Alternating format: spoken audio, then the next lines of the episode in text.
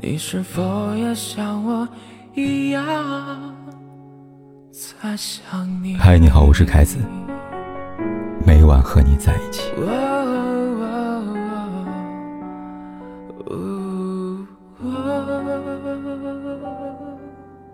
年初的时候，一位关注我多年的读者向我发来喜报，他说他恋爱了，春节期间遇到生命那个他。两人一见钟情，很快确立恋爱关系。男朋友的父母也很喜欢她，每次她过去，就做一大桌子好吃的给她，平时嘘寒问暖的。如果不出意外的话，今年就会结婚，希望得到我的祝福。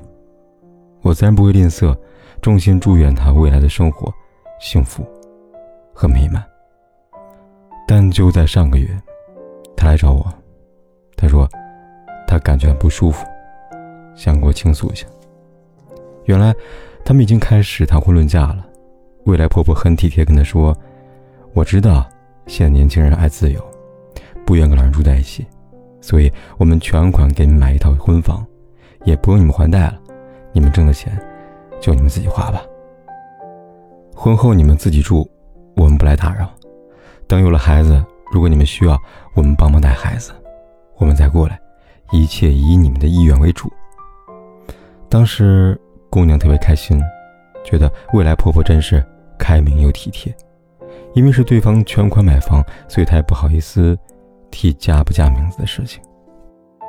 毕竟自己不出一分钱，也不还贷，怎么好意思加名字呢？所以买房的事就这么定了下来。她说当时她真的觉得自己是全天下最幸福的女人了。公婆如此开明，相信以后的日子一定会更幸福。然而，到了彩礼环节，按照他们的标准，一般都是二十万左右吧。婆婆主动说：“我们家就娶一回媳妇儿，彩礼自然不会给少的。我们家拿二十八万吧。”原本她还担心彩礼环节会什么问题，她父母说：“咱们也不多要，就按一般习俗就行，十六万到二十万之间都可以。”结果婆婆出手就是二十八万。那时候。她真的特别感恩，和身边人说：“难得遇到好婆婆，以后一定要拿当亲妈来孝顺。”房子彩礼都谈妥了，两家皆大欢喜，一点矛盾都没有。可是，问题来了，婆婆提出房子自家会出，彩礼也会给足，绝对不会让女方家没有面子，但男方也要要有面子，最希望。姑娘家负责装修，并陪嫁一辆车子，这样两家面上都好看呢。姑娘当时听了之后，心里咯噔，有点不舒服，但又说不上哪里不对劲儿，跑来问我。她说：“婆婆暗示她，结婚的房子不能装修的太差，到时候大家都参观的，陪嫁的车子也不能太差，三四十万总要有的。那么装修加车子。”需要百来万。当他回去跟父母一说，父母长久没有吭声，然后说了一句：“姜啊，果然是老的啦，你婆婆是一只笑面虎呀。”他爸爸告诉他：“如果你真的喜欢她的话，那我们就把养老钱拿出来给你置办嫁妆，让你开开心心、风风光光嫁出去。”但他有点不忍心。他知道父母有点积蓄，但他们家也不是大富大贵的人家，也就那么一点家底儿。要是都给了自己，以后父母大病小疼的，该怎么办啊？我给他分析说，如果你和老公一辈子感情顺顺利利的，他们家出房，你们家出装修和车子，倒没什么问题。毕竟是独生子，以后所有的一切都是你们孩子的。不过，以你婆婆的精明程度和你父母的反应来看，你们家要吃亏的地方多着呢，看你能不能接受吧。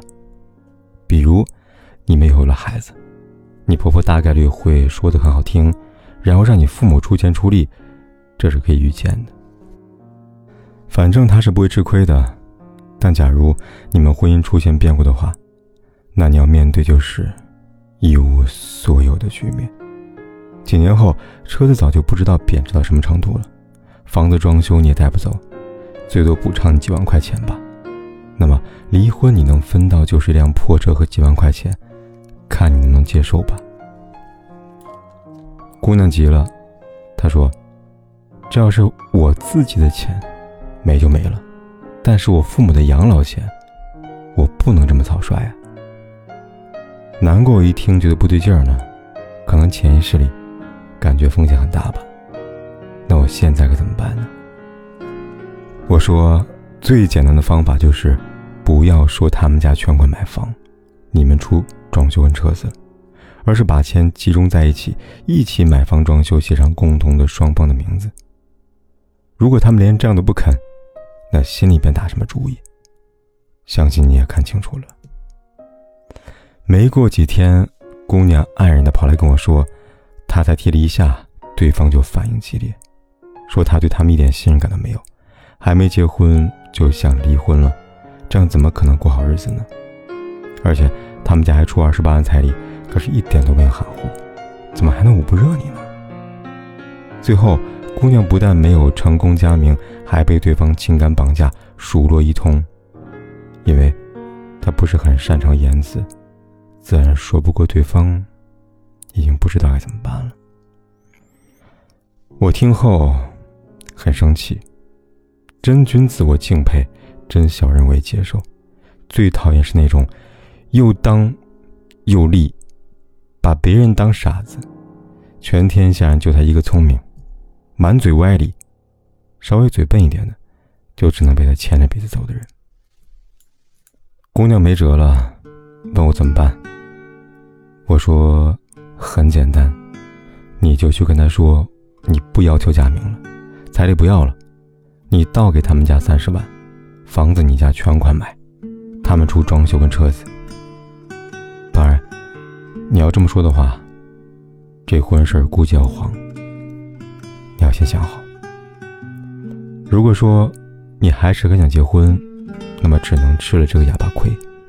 最傻做法，就是既想为自己维护利益，却因为死活想嫁给对方而妥协，最后只能被婆家给看扁了。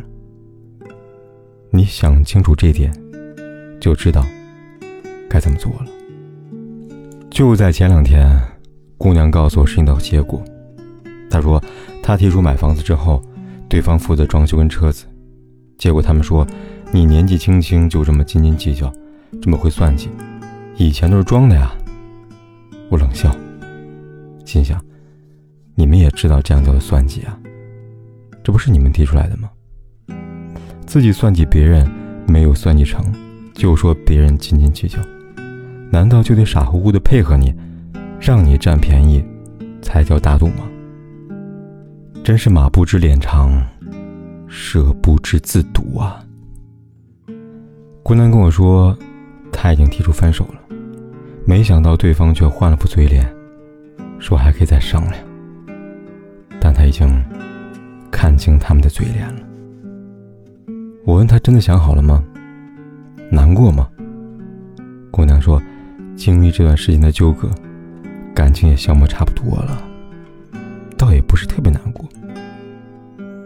他说，最近我也反思我自己，我看人太不准了，给我做几个菜，觉得对方人好。我还得好好修炼，等我识人的眼光更好了，再重新开始一段恋爱吧。这个就算了吧。看到这个消息，我很高兴。嫁到这种家庭里，结局大多不会乐观，及时止损才是硬道理。最后，跟大家分享一句。我爷爷从小对我的教诲：我不去惦记别人东西，但自己的东西也别随便被人占去了，因为他们占据了你的，还会在背后笑你傻呀。你说对吗，姑娘？